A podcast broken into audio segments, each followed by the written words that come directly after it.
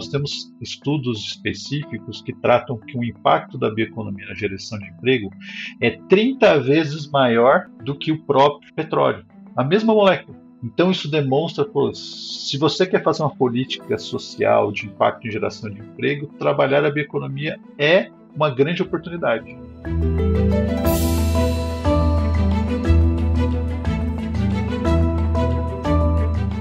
Olá, mentes inquietas e curiosas do século XXI. Estamos começando mais um The Shift, o seu podcast sobre inovação disruptiva. Eu sou a Cristina Deluca. E eu sou a Silvia Bassi e a gente está aqui para falar sobre disrupção, porque, como a gente sempre diz, a ruptura é a única constante do século XXI e isso pode ser muito bom. E aí diz Cristina Deluca, porque a bola está do seu lado, qual é o tema de hoje? É, o tema de hoje é o valor da bioeconomia. Né? Ah, Começou... quente quentíssimo. Começou muito restrito lá na academia, como biotecnologia, virou bioinovação e hoje é economia real. Só para ter uma ideia, um estudo da Associação Brasileira de Bioinovação, a ABBI, descobriu que a gente pode ter uma receita no Brasil de mais de 240 bilhões de dólares até 2050, só trabalhando com três cadeias produtivas incluídas na bioeconomia: a de bioquímicos, biocombustíveis e proteínas alternativas. E está para sair uma atualização desse estudo, incluindo outras cadeias que podem dobrar esse valor. A gente está falando de algo perto de 400 bilhões de dólares girando no Brasil de 2010 até 2050. Portanto, a bioeconomia é hoje realidade de negócio e negócios sustentáveis capazes de gerar emprego e renda de forma distribuída. Há empreendedores focados nisso, há empresas já ganhando milhões e milhões no Brasil e não só no mercado de carbono. Então, o Brasil pode ser aí o país da bioeconomia. E para conversar com a gente sobre a importância estratégica do investimento nessa área e o potencial do Brasil, a gente recebe hoje o assessor de sustentabilidade, descarbonização e novas tecnologias da Associação Brasileira de Bioinovação, o Tiago Giuliani. Tiago, seja muito bem-vindo. Eu queria passar já a bola para você, pedindo para você se apresentar brevemente e apresentar um pouco da associação.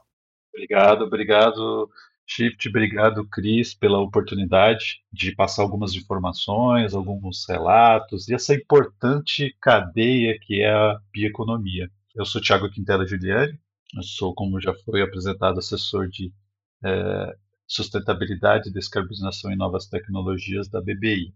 E o que, que é a nossa associação? É uma associação é, de organização civil, sem fins lucrativos, que tem uma abrangência nacional. E nós representamos empresas e instituições de diversos setores da economia que investem em tecnologias inovadoras baseadas em recursos biológicos e renováveis para criar produtos, processos ou modelos de negócios gerando benefícios sociais e ambientais. Nós estamos hoje em torno de 23 é, associados, então nós temos empresas de diversos setores, isso que é um ponto interessante da nossa associação, desde plásticos, carnes, é, produção de equipamentos, produção de biocombustíveis, produção de bioquímicos, mega empresas é, que fazem diversos produtos de diversos segmentos, celulose, enzimas, são diversas empresas do setor. E o que é interessante da nossa associação é que a gente tem um olhar muito para o futuro. Nós tentamos antecipar os novos produtos, as novas tecnologias e auxiliar no processo dessas empresas a implementação no país é, desses novos produtos que têm um impacto, impacto ambiental e social significativo da sociedade comparado aos, por exemplo, os próprios combustíveis fósseis. Então, hoje nós estamos trabalhando com diversos temas tentando antecipar é, dificuldades e problemas que facilitem a implementação dessa, desses produtos, dessas novas tecnologias provenientes de bioinovação de fontes renováveis. Tiago, eu queria começar conversando com você justamente sobre pelo que eu abri ali, né? A gente falava muito lá atrás de biotecnologia e hoje, de fato, é, a gente está na economia real trabalhando com toda essa biodiversidade que o Brasil tem. Quando a gente olha para o cenário atual e o cenário futuro, como você falou, a gente está falando de um país que, de fato, pode vir a mudar toda a sua matriz, tanto de energia quanto até de produção industrial, trabalhando com elementos mais sustentáveis, biomassas e coisas do gênero? Sim, é, o Brasil ele tem uma capacidade é, de produção de biomassa única. É por isso que muitos países olham o Brasil com um grande potencial. Mas só isso não é suficiente. O Brasil tem uma característica que duas características fundamentais que tornam ele como grandes produtores de biomassa. Nós temos radiação solar, não dá para mudar um país de posição no globo, então isso nós temos uma característica muito forte e nós temos uh, uh, também uma alta disponibilidade de água, o que facilita a produção de biomassa. Então, a, essas são duas características extremamente relevantes. Além disso, é uma característica muito uh, peculiar do Brasil, pela diversificação dos biomas, nós temos esse potencial genético exploratório muito grande no Brasil. Então, todos os biomas eles trazem uma característica de produtos, tecnologias, é, moléculas novas que podem ser trabalhadas, melhoradas, sintetizadas e utilizadas ah, no Brasil. Então isso traz aquele olhar muito grande. O Brasil é um país muito rico e com alto potencial. Bacana. E quando a gente estava conversando também, você falou sobre é, que isso está espalhado pelo país inteiro, né? Então, diferentemente da indústria do carbono ah, e dos combustíveis fósseis, a gente não precisa ter tantos investimentos assim para a construção de bigs refinarias, porque a gente pode ter essa produção de biomassa distribuída pelo país inteiro, gerando emprego e renda. Isso, exatamente. A biomassa, ela tem, diferentemente do, do petróleo, que está localizado nos grandes depósitos de petróleo do Brasil, hoje a maioria está na costa do Brasil, ele está distribuído. E a biomassa, então, por exemplo, produtos que necessitam de um grande volume, por exemplo, como energia, então você precisa de grande volume, qualidade e baixo preço, ele tem que acabar sendo espalhado ao longo do território. Então, você disso demonstra o próprio setor sucroenergético, ele não consegue ficar extremamente concentrado no lugar e começa a se espalhar no território, ele traz um desenvolvimento regional muito grande. E com essa bioeconomia avançada, que é o que a, a nossa associação uh, busca, ele traz ainda o desenvolvimento de novas moléculas e novas tecnologias muito próximo do centro produtor de biomassa.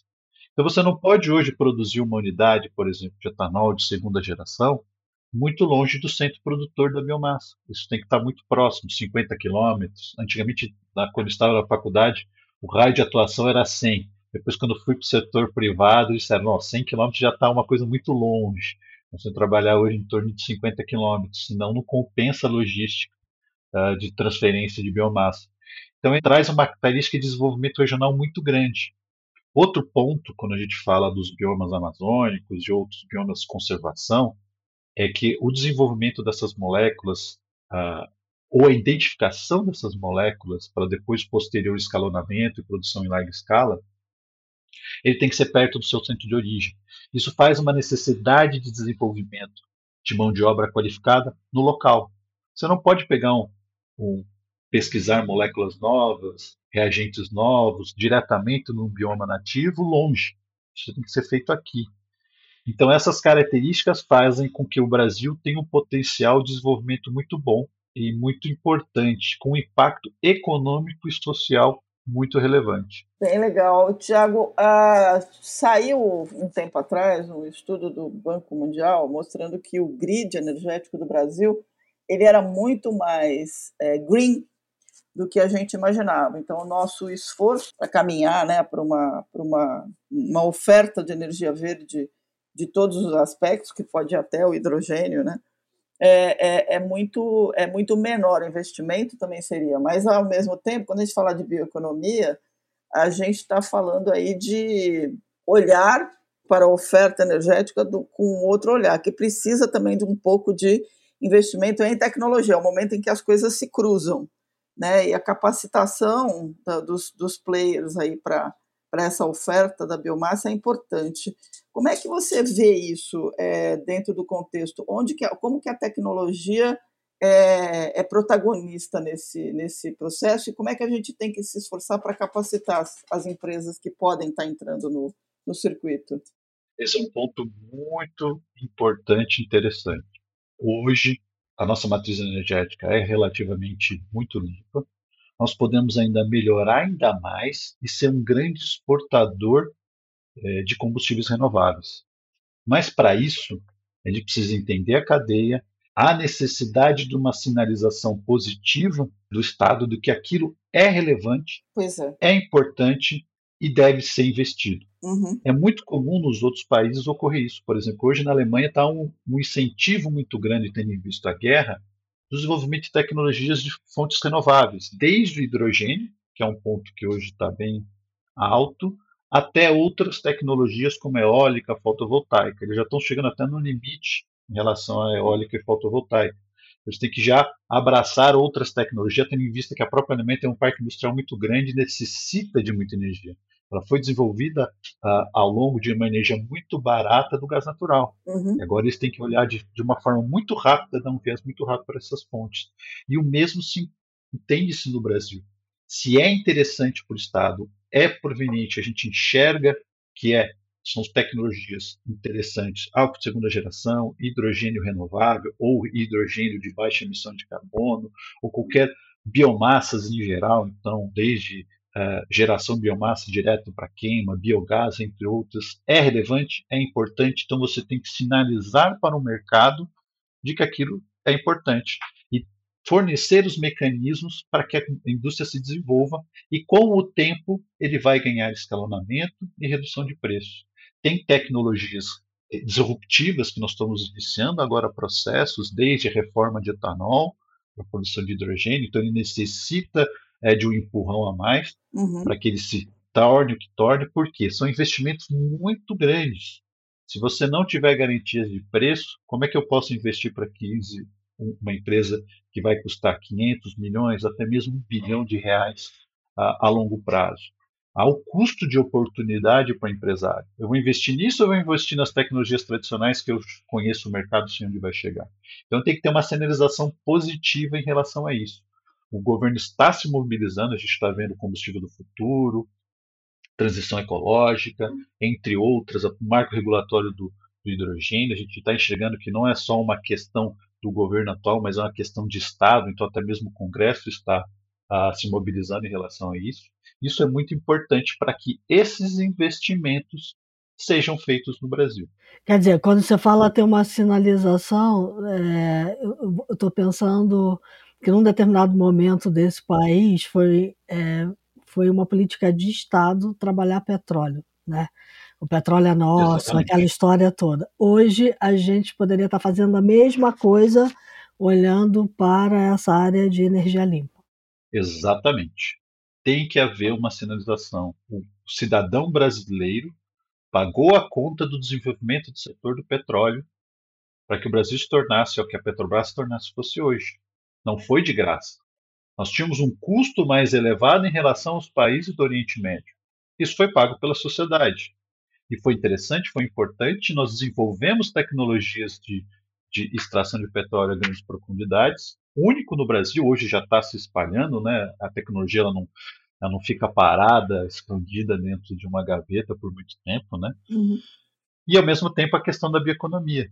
Então essa bioeconomia e a bioeconomia avançada, ela necessita muitas vezes desse empurrão, desse fomento, que é algo que os países de desenvolvimento fazem muito. Uhum. É corriqueiro. Isso não é atípico.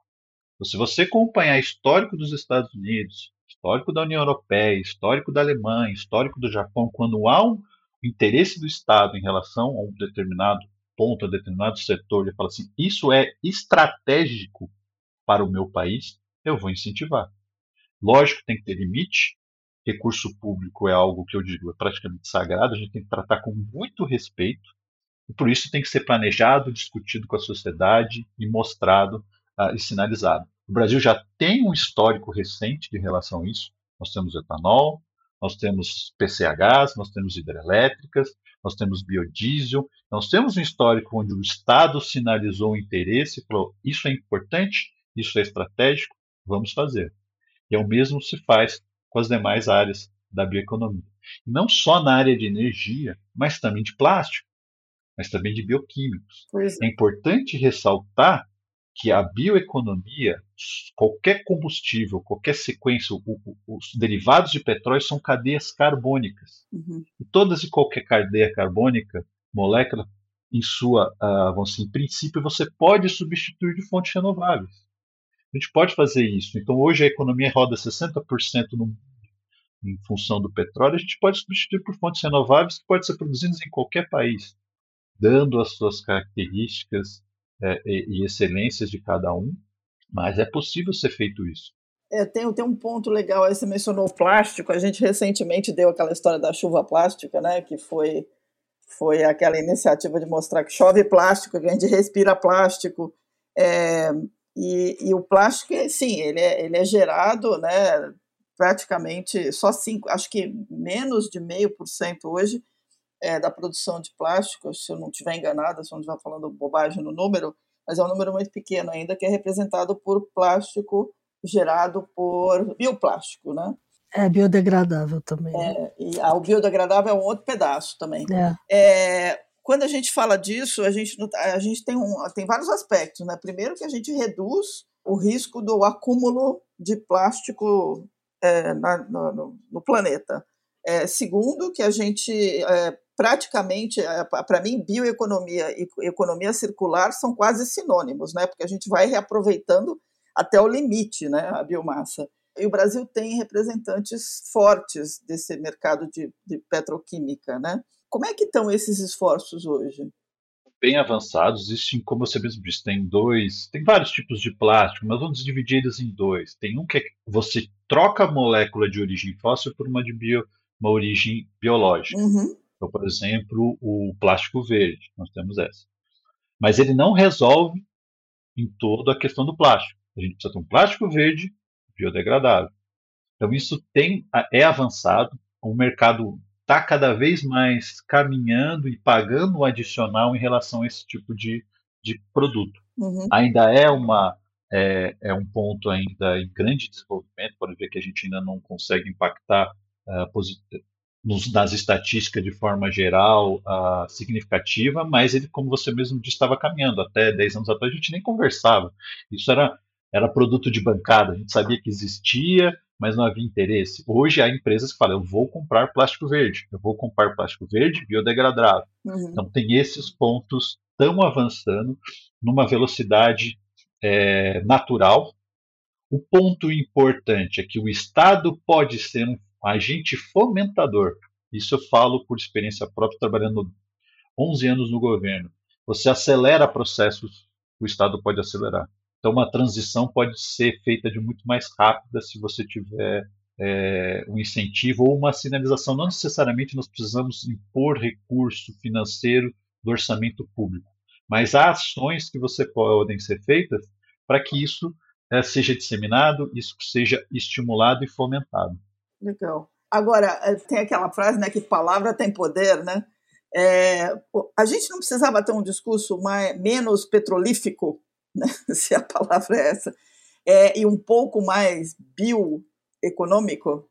Assim, a gente acredita que a gente não tem que apagar nenhuma característica é, do país, uhum. mas ele tem que seguir o seu desenvolvimento, mas ele tem que ter sinalização positiva e clara em relação aos segmentos que você quer que desenvolva. Todos os segmentos podem se desenvolver. O segmento petróleo pode ser desenvolvido, mas o segmento da bioeconomia também. E o setor de petróleo pode, como já é feito, financiar esse desenvolvimento da bioeconomia. Sim. Então, esse é um ponto relevante. Uh, a gente é um país em desenvolvimento, nós necessitamos de não abrir mão das nossas receitas, mas ao mesmo tempo a gente tem que olhar para o futuro.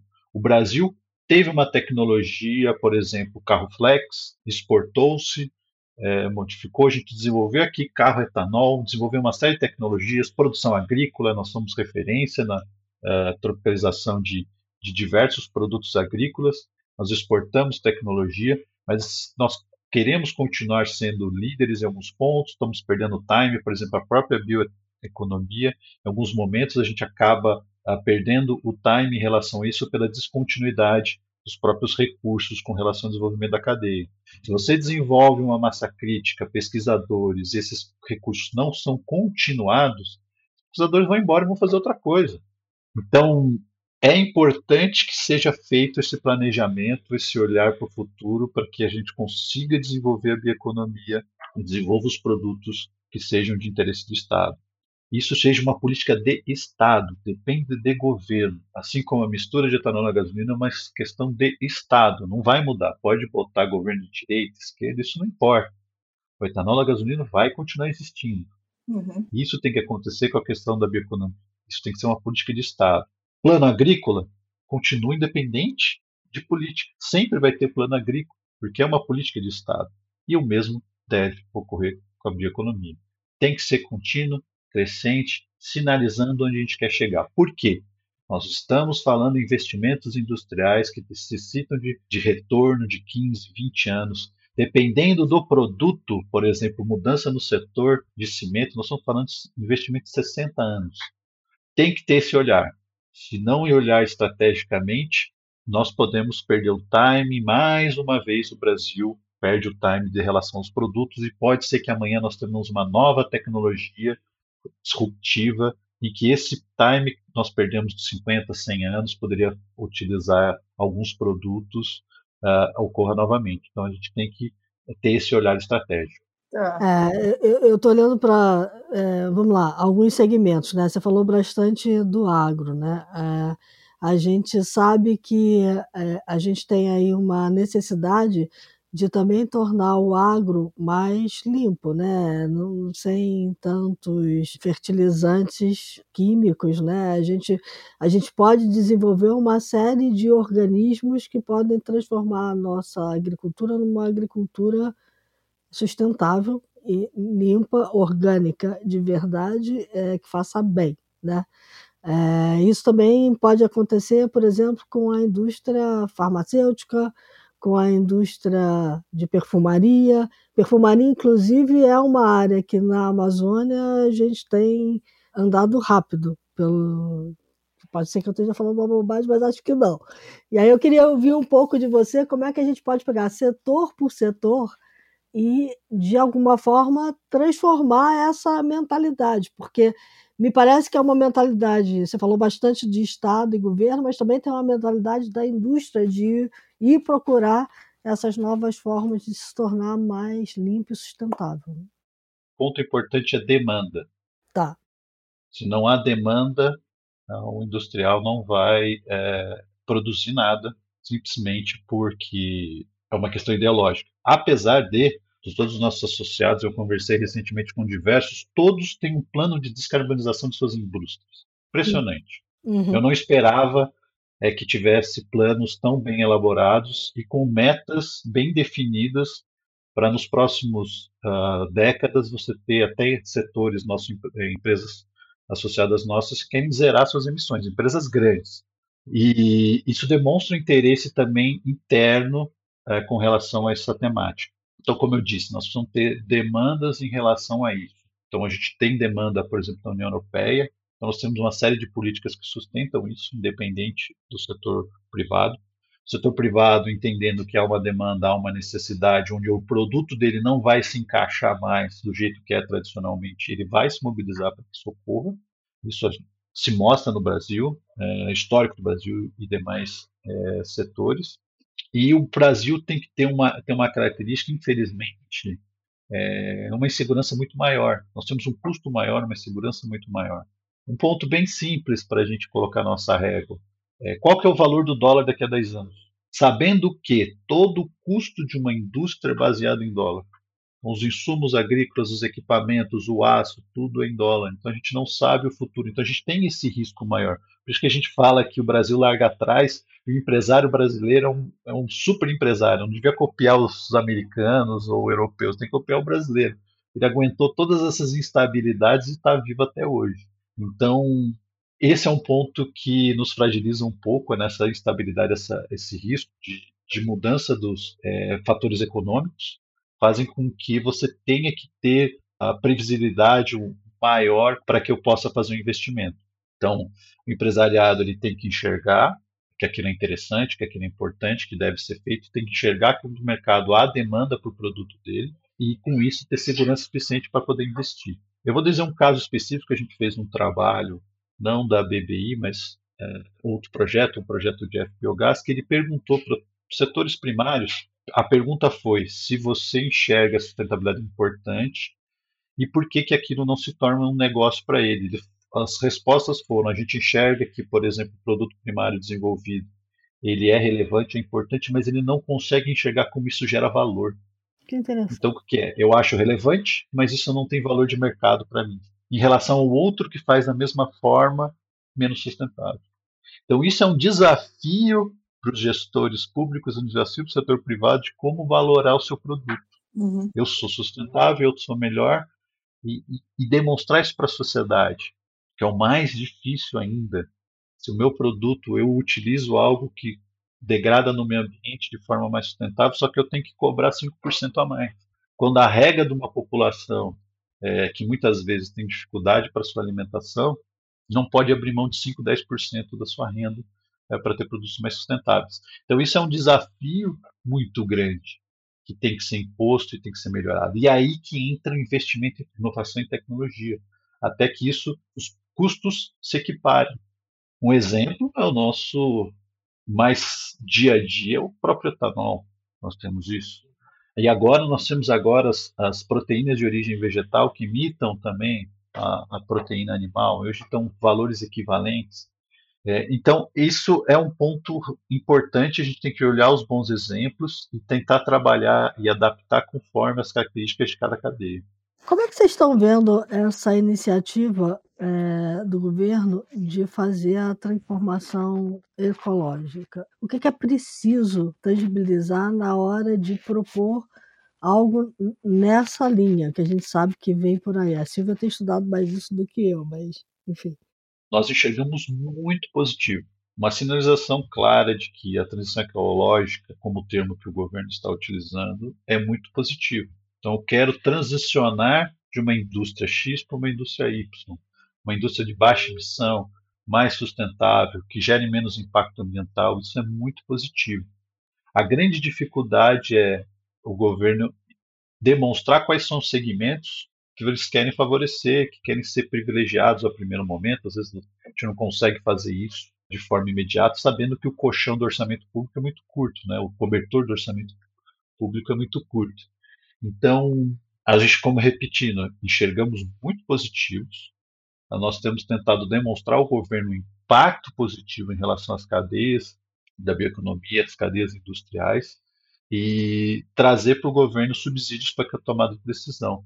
E nós temos ações que impactam nesse sentido, desde a reforma tributária, mercado de carbono. Nós temos sinalizado e, e, e passado sugestões de melhoria das próprias políticas públicas que estão em processo de elaboração. E a gente pede também que seja bem transparente esse processo de construção. É importante que a sociedade civil organizada participe do processo de construção das suas políticas, para que problemas e dificuldades sejam identificados para quem está no dia a dia, eu, Tiago Quintela Juliane, aqui conversando com vocês, não sei toda a realidade que ocorre dentro de uma empresa, de uma fábrica, de uma indústria. Eu preciso consultar meus associados, perguntar: vocês estão identificando algum problema? Quais são os desafios que vocês encontram? O que, que falta para vocês se desenvolver mais? O que a gente tem associados que tratam, nós temos uma tecnologia aqui relativamente nova, tá, mas a gente está tendo dificuldade em desenvolver. Por exemplo, o próprio hidrogênio verde. Quem é que regulamenta a questão do hidrogênio verde? Uhum. Se eu quiser construir um duto de hidrogênio, para quem que eu faço o pedido? São as concessionárias de gás, é a ANP, tem uma, toda uma competência. Então, assim, nós temos desafios muito, muito importantes para que isso ocorra, para que quando o, o Estado sinalize e haja uma oportunidade, o empresário entenda que agora, agora vale a pena, eu vou investir, essas dificuldades já tinham sido sanadas. E a BBI trabalha muito nisso, tentando olhar para o futuro. Você tem uma nova tecnologia, o que, que você enxergou ali no seu dia a dia que é um problema e você não consegue identificar uma solução e onde nós podemos trabalhar conjuntamente. É, eu acho que tem um ponto aí é, que você está falando, que é o reconhecimento do, da, da, urgência né, e da importância de, de investir nisso muito rápido. É, esse final de semana eu estava conversando com a filha de uma amiga é, que tem 15 anos. E ela falou para mim, Silvia, você viu que agora o termo mudou, a gente está fervendo, a gente não é mais aquecimento global, é ferveção global. Tem uma geração aí toda que está muito consciente disso. Né? E ela, com certeza, ela devolve essa consciência na forma da, das decisões de compra e de escolha dela. Esse aspecto você acha que pesa para as empresas entenderem? Quer dizer, se, se não é pelo, pela consciência planetária, que pelo menos seja pela consciência econômica de que, de que tem um mercado aí que precisa ser modificado? Dentro dos nossos associados que a gente conversou, que eu tive a oportunidade de conversar, todos estão interessados em qualquer melhoria com impacto ambiental e social vai ser implementado nas suas empresas. A questão é o custo envolvido nesses processos. Tá. Então, tem que ter uma viabilidade econômica. Qualquer empresa, qualquer empresário, desde a pessoa que tem uma, uma portinha numa uh, vendendo o seu lanche ou um pequeno restaurante, falar, se você fizer essas alterações para você, você vai ter um impacto ambiental significativo e isso não vai te gerar nenhum custo adicional. Todos vão, a maioria vão ter interesse em implementar, é, vão ouvir pelo menos. Tal. A questão é que muitos dos impactos que a gente está é, discutindo aqui hoje, elas necessitam de investimento robusto, necessitam de ter viabilidade. Para ter uma ideia, tem fábricas que demoram dois anos, quatro anos para ele entrar em operação. Uhum. Então, você sinalize hoje, eu vou ter quatro, daqui a quatro anos eu vou dar o start na minha primeira fábrica. E a fábrica muitas vezes não entra em 100% no primeiro dia. Ela vai demorar alguns meses, até mesmo anos, para chegar no seu 100%, para ter escalonamento a, a chegar nesse ponto. Então vocês enxergam como é importante a gente startar agora, aproveitar que nós estamos tendo um momento favorável em relação a isso. Uhum. E, e, por isso que eu falo, todos os empresários hoje enxergam a questão, eu, pelo menos eu posso falar dos nossos associados, associados eles enxergam muito importante a questão ambiental como uma das pautas principais no discurso deles no dia a dia. É lógico que ao final do dia nós tem que os representantes hoje têm que mostrar que a empresa é viável, que todo negócio que está rodando é viável. Então há uma luta também interna para mudanças e comprovações em relação a isso. Uhum. Então uh, tem que casar tudo isso. Não há uh, mocinho e bandido propriamente dito. Há interesse, como eu repito, o empresário ele é, ele é muito positivo, é, ele enxerga o futuro, ele se desafia, ele toma determinados riscos e temos a questão do Brasil que a gente tem que equacionar ah, e colocar nessa conta. Tá. Se a gente for olhar para esse cenário todo, é, pelo que você está falando, a consciência maior dessa nova geração que vem aí pode ser um, um impulsionador de demanda e de consumo. A gente tem é, uma questão prática para resolver, que é ter bons processos e boas tecnologias de desenvolvimento que também baixem o custo para que eu tenha um produto que possa chegar num valor acessível para a população, porque você vai ter uma primeira população que vai topar pagar um pouco mais, mas você precisa produzir em massa para poder fazer com que o preço também caia e aí a transição se dê. Então, no fundo, no fundo, a gente está falando de desenvolvimento de novas tecnologias e processos para a bioeconomia, desenvolvimento de mercado e competitividade e incentivo é, para que todo mundo trabalhe junto, né? Não pode ser só uma coisa da economia, só uma coisa da ciência e da tecnologia, só uma coisa do mercado de consumo, tem, tem que estar tá tudo junto, senão não vai andar. Exatamente. Você está correta, temos que caminhar. É um ponto que eu esqueci de mencionar no item anterior. Esses jovens que você fala, os jovens têm interesse. Os jovens da minha época, eu estou com 40 anos de idade, então eu entrei na faculdade ouvindo muito a questão do impacto ambiental. A gente ainda estava na, na época falando que às vezes era uma coisa muito ideológica e muito pouco prática. Hoje já não é. A sustentabilidade, o impacto ambiental, a mudança climática é uma realidade. Em todas as, as empresas que a gente conversa, isso é discurso comum de ações e negócio. Não é mais uma questão ideológica. Isso, para mim, acho que quem ainda está assim está bem atrasado. Eu posso falar que nossos associados todos têm interesse, até porque é uma das características da nossa associação que tem esse olhar da bioinovação. Então, você está certo, tem que ter esse casamento e desenvolvimento focado. Eu acredito que nós vamos nosso papel em muitos aspectos, como eu disse, gerador de biomassa, isso já é uma característica intrínseca do Brasil, isso não vai mudar, então nós já somos por excelência sim, historicamente na agricultura. A questão é, nós seremos referências em geradores de produtos da bioeconomia? Essa é uma questão relevante. Ou será que nós vamos estar fardados a desenvolver tecnologias e depois exportar isso ser desenvolvido em outro lugar, a gente importar novamente produto processado? E perdemos essa oportunidade de desenvolver regionalmente, que é a característica da bioeconomia. Nós temos estudos específicos que tratam que o impacto da bioeconomia na geração de emprego é 30 vezes maior do que o próprio petróleo. A mesma molécula. Uhum. Então, isso demonstra, pô, se você quer fazer uma política social de impacto em geração de emprego, trabalhar a bioeconomia é uma grande oportunidade. Então, esse é um ponto muito relevante para esse política de Estado. A gente pode unir desenvolvimento social, desenvolvimento ambiental junto tranquilamente. Só os, todos os estudos, nenhum estudo diz assim, não, a bioeconomia é algo ruim, péssimo, não vamos fazer, o petróleo está ok. Não. E eu repito, não temos que esquecer o petróleo, mas tem que sinalizar para o Estado, o Estado sinalizar que a bioeconomia é relevante, é importante, nós vamos desenvolver. É, eu estava ouvindo outro dia uma, um debate na TV e a própria ministra Marina Silva falando, né? Assim, o mundo hoje vive uma contradição, né? Ele quer a energia limpa, mas ele ainda vai ter que conviver muito tempo com o petróleo. Então, fazer essa transição é, um, é uma coisa que a gente vai ter que estudar muito bem como chegar lá e, ao mesmo tempo, ir limpando a matriz da produção de petróleo, que é possível também. Né? Mas eu acho que a palavra-chave aí é transição. Se a gente Isso. enxergar como transição e reforçar essa questão, porque assim, é, aquele estudo do Banco Mundial, ele mostra, por exemplo, que o nosso potencial de geração de energia ainda é, de combustível fóssil, né, de combustível fóssil, pode ser um gerador de divisas gigantesco para alimentar a transição, inclusive, que é uma coisa que o Tiago mesmo já comentou. É, mas para mim, é de novo, palavra tem poder. Se a gente não reforçar a ideia, e isso é uma ideia, um problema global, não é só nosso, de que estamos numa transição, porque a gente não sabe viver numa economia de baixo carbono ainda.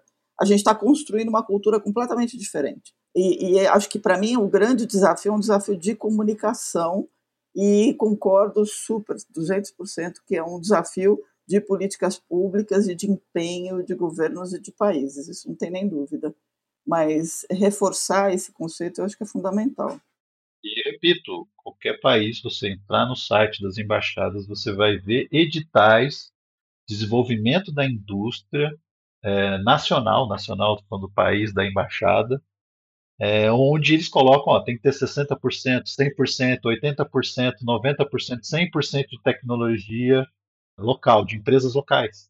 Tá lá, editais mandando recurso para o Brasil se a gente quer desenvolver, mas ó, tem que usar a tecnologia deles, tem que ser nessas linhas. Uhum. Desenvolvimento sustentável, fotovoltaica, eólica, etc., bioeconomia, biotecnologia, etc. Então isso não é uma coisa de país é, subdesenvolvido, não é uma coisa, é uma estratégia de Estado de países que hoje são é, referência em, é, no setor industrial. Então, nós temos que buscar isso é, de forma, é lógico, limitada ao nosso cobertor orçamentário, mas, como eu disse, nem tudo é orçamento da União. A gente tem outras formas de trabalhar uhum. e temos que pensar mais para frente, pensar o que, que é. Repito, nós temos bons exemplos históricos no Brasil de desenvolvimento biotecnológico e da bioeconomia. Legal. A gente pode, bem característico, adaptado ao nosso país e criado aqui. Então, a gente pode olhar e falar assim, bom, ali funcionou, por que, que a gente não pode fazer com os demais? E outro ponto importante, o que, que é bioeconomia? A gente tem a bioeconomia muito ampla. Uhum. Ah, o setor agro ele entra também na bioeconomia mas ele já tem uma característica, já tem planos focados especificamente muito melhores do que qualquer linha de financiamento, por exemplo, financiamento, de falar financiamento, no setor industrial. Nenhuma linha de financiamento consegue superar o plano agrícola, entre mais. Então, temos a bioeconomia agrícola e temos a bioeconomia industrial. Ah. E essa bioeconomia industrial que é muito importante e relevante. Outro ponto bacana, a gente falou dos bioinsumos. O bioinsumo é um ponto que nós temos que trabalhar Então, ele reduz a necessidade uh, de adubos químicos, melhora a captação de nitrogênios no solo e também da atmosfera. Um grande exemplo é o, o, a soja. Né? Nós temos uma bactéria dentro de um nódulo na raiz da soja que absorve nitrogênio, então a gente tem uma necessidade, vamos dizer, quase zero de adubação nitrogenada da soja, isso é uma economia gigantesca em recursos, em emissões de gás de efeito estufa e etc. Isso nós temos para outras culturas, nós podemos trabalhar. Isso é desenvolvimento tecnológico, é o pessoal da Embrapa, é os centros de pesquisa, é as empresas. Então temos uma grande gama é, de bioinsumos que nós podemos trabalhar em relação a isso e outras cadeias que precisam também ser trabalhadas, proteínas, bioquímicos, bioplásticos, entre outros. Agora, a gente tem um arcabouço de mão de obra especializada que vai de cientistas a gente capacitada para trabalhar com isso suficiente para a gente dar esse pulo? dizer que hoje nós temos muitos pesquisadores, mas qualquer crescimento que nós tivermos acima de, sei lá, 5, 10%, nós, como qualquer setor no Brasil, ele fica déficit de mão de obra. Uhum. É. É, é natural. Uhum. É natural. Então a política tem que estar associada à capacitação atendimento da indústria. Qualquer setor hoje que cresce 10, 15%, o primeiro ano tudo bem, o segundo ano a gente vai ter um problema. Pode ver um, o que a gente sempre vê nos noticiários, o setor de construção civil. Sim. Começou a crescer tal, para o segundo ano já fala, tá faltando mão de obra, tá faltando isso, tá faltando aquilo, aquilo outro. Então, assim, concordo plenamente com você, porque as pessoas se capacitam para a demanda do mercado atual. Uhum. É, então, tem que ter uma sinalização também, a gente tem que olhar no olhar estratégico, olhar na capacitação na disponibilização de mão de obra. Senão, nós vamos ter o nosso famoso apagão de mão de obra. Na verdade, não é um apagão, é um encarecimento. É. E uma dificuldade do próprio empresário de investir. Há setores hoje que crescem 20%, você não tem mão de obra. Eu preciso de um industrial com 10 anos de experiência nisso, você vai ter que tirar de outra empresa. Não tem disponível no mercado. Então, sim, nós temos hoje muita coisa. Há também uma necessidade de, de desenvolvimento de conhecimentos, nós queremos avançar. Então, há áreas da tecnologia, da bioeconomia, que tem muito pouco recurso, então nós temos pouco pessoas trabalhando. Então, a necessidade de focalização. E desenvolvimento isso tem que estar associado à academia e desenvolvimento de mão de obra. Não tenha dúvida. Uhum. É, o, tem um estudo importante que foi feito por um grupo, de, um, um, grupo alemão, junto com a Universidade Federal do Rio Grande do Sul, que mostra que são 53, eles mapearam 53 novas profissões que nascem dessa digitalização da economia e da mudança. Né? É, na área agrícola, foi um dos cinco setores avaliados, é enorme. A ideia é que a gente chegue em 2030 com 2 milhões de empregos novos abertos por causa dessas novas necessidades, mas só que com gap de 30% disso não vai ter gente para cobrir. Hoje está em 65%, 65%. Então, é, não dá para ignorar. Né? A gente precisa investir em capacitação mesmo. Exatamente. Exatamente. E ter essa transitoriedade também de mão de obra, para setores que estão mais é, fracos e onde há vai ter uma transição natural pelas suas características que você trabalha. Então, por exemplo, uma pessoa que trabalha com álcool de primeira geração, ele tem uma capacidade de se capacitar com álcool de segunda geração. Uhum. É, eu sei que são processos diferentes, extremamente complexos, etc., mas é muito mais próximo é, do que você pegar uma pessoa que trabalha com etanol e trabalhar com, com desenvolvimento de software. Então, tem essas características também, essa transitoriedade de mão de obra uh, no Brasil. Né? Mas isso, como eu digo, repito, 10%, 15%, 20% de crescimentos, derruba, mão de obra já vai começar a ficar escassa, com certeza. Exatamente.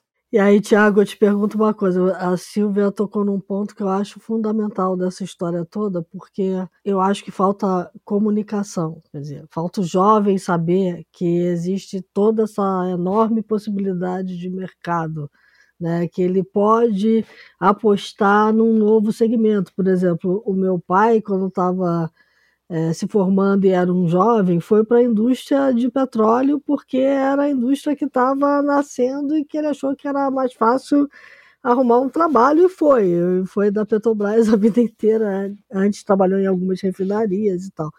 Mas é, não é só aumentar a consciência do ponto de vista do consumo, mas é aumentar a consciência do ponto de vista de que podemos ser um grande mercado é, e podemos ter muito emprego disponível se a gente apostar nessa vocação de ser um país da bioeconomia. Né? Exatamente. Você está certíssima. Temos bons exemplos em relação a isso.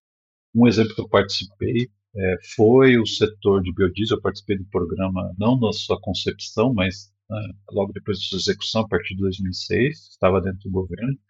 E tendo em vista essa movimentação, o Estado sinalizou: olha, vai ter biodiesel, vamos misturar, vamos fazer isso, vamos fazer aquilo, etc, etc. O setor começou a se mobilizar e você começou a gerar uma massa crítica para os jovens. Então você gerou uma série de pesquisadores focados é, em melhoria dos processos produtivos do, bio, do biodiesel e também é, mão de obra qualificada para trabalhar nessas empresas, desde a da, da questão da agricultura familiar até a própria questão uh, uh, do, da indústria em si, distribuição.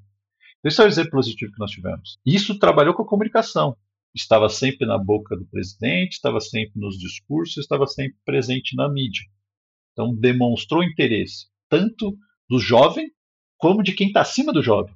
O jovem está na universidade, se não tiver linha de pesquisa na universidade, ele não trabalha. Uhum. Então, o, o, pesquisador também teve interesse. Falou, agora surgiu oportunidade. Teve editais, teve fundos setoriais que utilizaram recursos para investimento uh, em desenvolvimento de pesquisa. Então, mostrou-se essa massa crítica você teve uma série de trabalhos. Você pode ver que tem até algum. Eu me lembro que vi um trabalho específico, uh, não muito recente, antes da pandemia, que mostrava esse desenvolvimento de, de trabalhos científicos do setor de biodiesel. Né? Você teve aquele pico durante o governo, no, no auge do programa, etc., logo depois também, né?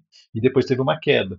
Então mostra-se no movimento. Isso ocorre, você está certíssimo. Quando você se comunica e demonstra, fala que ó, aqui é viável, aqui é interessante, aqui é o futuro. Há um interesse. Ah, gera uma massa crítica. Gera oportunidade. Desde o pesquisador mais antigo, tem uns 40, 50, 60 anos, fala, oh, aqui é um lugar onde tem, vai ter edital, vai ter interesse das empresas, eu vou fazer. Pode ver a questão de carbono hoje, emissões de carbono, você hoje tem uma massa crítica muito interessante no Brasil tendo em vista essa demanda e esse discurso muito grande de comunicação que tem na, na própria mídia em si nas empresas. Uhum. Hoje é muito mais fácil encontrar alguém que faz um inventário de emissões do que há 10 anos atrás. Você não encontrava pessoas. Então, é um ponto bem interessante e importante. Você está certo. Perfeito. Muito bacana. Eu queria te perguntar uma coisa, Thiago. Você mencionou a questão daquele do, do, do, do construção de dutos, né? para determinados combustíveis ou, ou, ou, energia. E aí eu fiquei pensando, é, quando a gente fala de, do olhar dos países mais ricos para o Brasil como potencial solucionador da crise energética que eles estão passando, e a Alemanha é um deles, esse processo de exportar esses essa, esses novos produtos da bioeconomia, ele está totalmente equacionado? Como é que eu faço chegar essas coisas para o outro lado do mundo? É, vai variar conforme o produto, mas vamos pegar o caso específico da Alemanha do hidrogênio verde, que é o interesse dele. Isso. É, transportar hidrogênio no formato em alta pressão líquido é muito oneroso. É, pois é. Então, é muito caro, é muito oneroso, então eles têm uma massa crítica, é, pesquisadores pensando em estratégias. O que está, por exemplo, o caso do hidrogênio verde, que está se, se demonstrando é a importação de amônia. Tá. Então, ele gera amônia aqui, bota no navio, já é bem mais fácil de transportar, e você faz o processamento e transforma em hidrogênio ah, nos portos ah, na Alemanha. Então, esse é um modelo específico. Então, o legal do ser humano é que ele, ele consegue é, transformar grandes desafios em grandes oportunidades. E eles têm essa sinalização, por exemplo, no caso do hidrogênio, de compra, né? Já tem programado a compra de hidrogênio de eh, verde ou de qualquer tipo de fonte renovável, conforme as próprias características é, da União Europeia de redução, etc., etc., de redução de emissões. Então, há desafios a serem feitos logisticamente para que isso ocorra. Também não há hoje no mercado um monte de navio capacitado para transportar amônio, isso vai ter que ter investimentos uhum. é, em relação a isso, mas é, estão tentando equacionar. Aos próximos anos, esse próximo ano, esse ano e o próximo vai ser decisivo para a gente ver como é que, a, por exemplo, o caso específico da Alemanha vai ocorrer, que eles já falaram que vão fazer hidrogênios para fins energéticos. Uhum. Então, tem esse desafio. A gente tem que ver outras. A bioeconomia é muito mais ampla que isso. Como vai acontecer com os plásticos, com os bioquímicos. Uhum. E é tradicional na cultura, nas relações internacionais, você tentar agregar a estratégia dos países gerar é, emprego e renda localmente. Isso. Uhum. Então, esse é um ponto que a gente tem que é, trabalhar. E isso é a negociação internacional que trabalha, os nossos diplomatas trabalham muito com isso. É. Por quê? Os países querem comprar matéria-prima e processar internamente. A É. China quer comprar soja, não quer comprar farelo nem óleo, É. não quer comprar muitas vezes a própria proteína animal. Agora estão mudando um pouco porque muitos países não estão podendo mais expandir seu rebanho por questão de contaminação. Então ainda há importação de, eh, de muita carne. Mas eh, normalmente eles tentam gerar emprego localmente. Então esse é um desafio. Eles vão manter tarifas de importação muito grandes que pode dificultar muito grande. Eles vão tentar ver formas de importar matérias-primas e processar internamente. É, isso pode ser um desafio e uma oportunidade ao mesmo tempo. Gerar matéria-prima não é um problema. Claro. É, a gente pode ser grandes fornecedores de matéria-prima, mas a gente tem que sempre buscar ir além, um pouco um passo mais para frente, vender produtos, mas extremamente com valor agregado. É, com valor agregado. E, e eu acho que esse é o grande é, diferencial que a gente pode ter olhando para esse cenário todo que você colocou, porque até hoje a gente foi exportador de matéria-prima, né? A gente tem essa dificuldade, mesmo na indústria do petróleo. A gente exporta o óleo cru e traz de volta a gasolina, o diesel, né? E quando a gente poderia ter feito alguns investimentos aqui que a gente não fez, até porque eram investimentos muito grandes. Então, no final das contas, tem um grande desafio aí de quebrar essa cadeia produtiva, né? E de fato começar a. a você falou da, da energia solar, né? Do sol que a gente tem o tempo inteiro, da água que a gente tem muito abundante, e a gente tem pessoas, né? A gente se conseguir melhorar a educação e a qualificação, a gente tem aqui a produção com muita gente disponível que pode baratear custo. né? Esse é um desafio. Questão de sermos eficientes. Que hoje, para nós conseguirmos exportar um produto industrializado, nós temos que ser melhores que o produto local. Ah. Lá. Ainda, uma- pagar o transporte mais a tarifa de importação quando houver. É, Às vezes é no máximo pela OMC 35%. Então, você vê qual que é o grande desafio. Mesmo assim, muitas vezes a gente consegue. é, Em alguns casos específicos nós conseguimos. E há momentos no, nesse processo de negociação é, dos, entre os países onde fala assim, ó, eu abro mão de um, de um ponto aqui, você abre mão de outro ponto aqui. Eu deixo entrar produto X, eu deixo vocês entrar produto, deixo, vocês deixam exportar produto X sem tarifa e vocês você importar outro produto. Isso também tem que ser é uma ferramenta de política pública. perfeito. Bem legal. Muito bom, hein? Conversa energética e produtiva. Isso. De alto nível. Ah, obrigado, obrigado. Tem muita coisa para falar de bioeconomia. A gente podia pegar um produto em si, ficar aqui a tarde, a manhã inteira falando, mas é, espero ter passado alguns pontos principais, né? Muito legal. Não, tá É, super acho que sim. bacana. Muito bom. Vamos lá para os insights, então, povo? Vamos lá.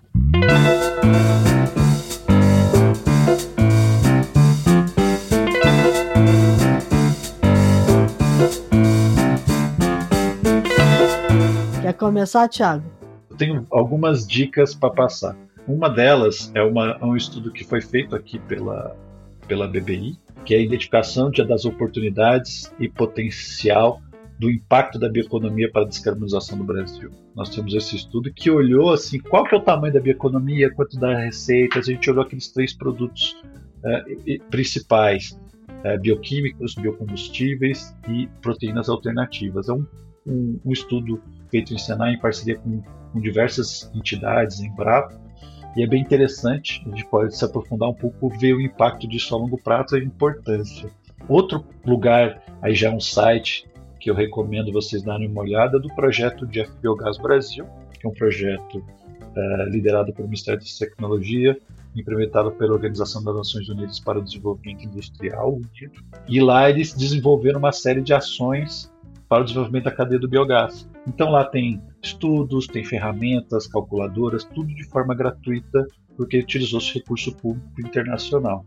Então recomendo entrar no projeto de fbiogásbrasil.org.br é, também é bem bacana. E eu vou dar uma dica fora da caixinha Opa. do nosso assunto de hoje. Eu recentemente fui com a, a gente foi com a nossa filha num, numa exposição no SESI Lab, aí é mais para o pessoal de Brasília. E é um espaço que foi inaugurado recentemente, onde você mistura ciência, artes ao mesmo tempo interativo.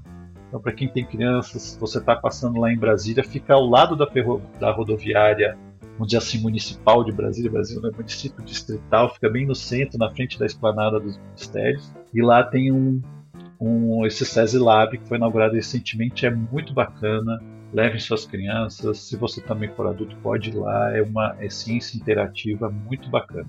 Bem legal. legal. É, esses, eu, eu, eu, cansei de levar meu filho em vários desses e é, é, muito legal porque você vivencia, né? Passa uma outra noção para as crianças. É, é, é, muito divertido isso. E parabéns pelo SESI e pelos Senais que entregaram esse, esse, esse, vamos dizer, esse patrimônio cultural aqui para o Brasil. Bem legal, muito bom.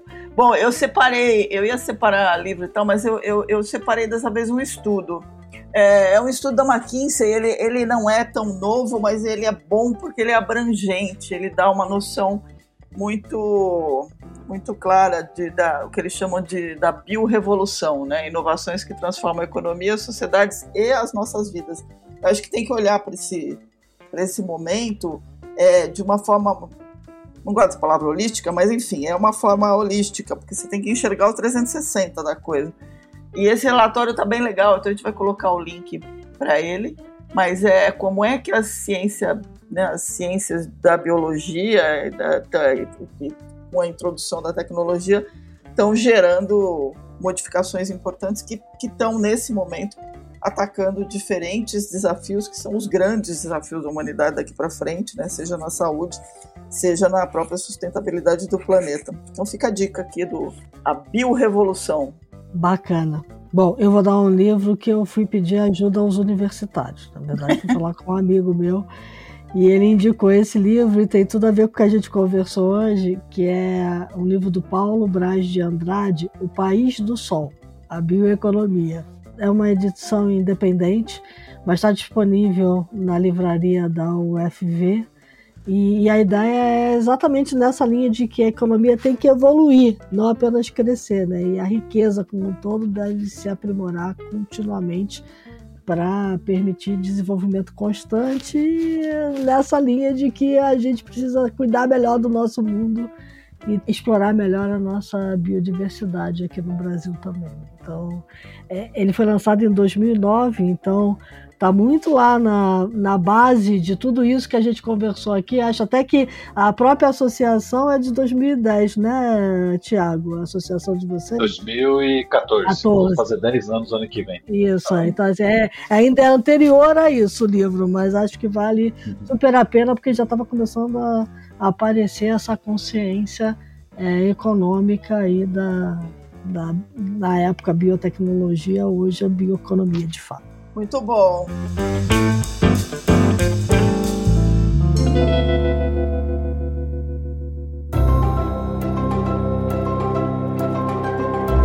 Bom, Tiago, a gente super agradece você aí pela tua participação, foi muito bacana. Acho que tem, nossa, tem um monte de coisa aí para pensar e para entender.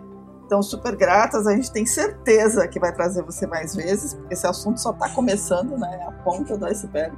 Vai precisar avançar rápido. Então, obrigada mesmo, viu, pela tua presença aqui. Obrigado, obrigado pela oportunidade. Estou à disposição. E obrigado, assim, a BBI está aberta. Temos o nosso site, abbi.org.br. Quiser mais informações, outros estudos, nossa newsletter, entre outras é, informações. Estamos aí é, lutando e batalhando para o desenvolvimento da bioeconomia no Brasil. Obrigado. Muito bacana. Bom, para quem nos acompanhou aqui, dicas, sugestões, críticas, elogios, mandem um e-mail para news@theshift.info. Lembrando que a The Shift é um podcast muito legal, mas não é só um podcast, a gente é um ecossistema inteiro de informações e pensamentos sobre essa transformação que acontece todo dia e a mudança que leva a gente para algum lugar que precisa ser melhor do que hoje. É, sigam a gente lá no site www.shift.info, assinem a newsletter e ajudem a gente aí a continuar tocando o projeto se quiserem assinar. a gente agradece para pagar os boletos. É isso aí. Até a próxima, pessoal. Beleza. E como a gente costuma dizer aqui, né, a mudança é constante e depende de boas decisões. Hoje a gente viu que a gente tem que decisão aqui para tomar pra caramba em várias frentes para botar esse país num rumo bacana e gerar emprego e renda baseado na bioeconomia. Então tome boas decisões na semana que vai entrar. É isso aí, até a próxima, gente.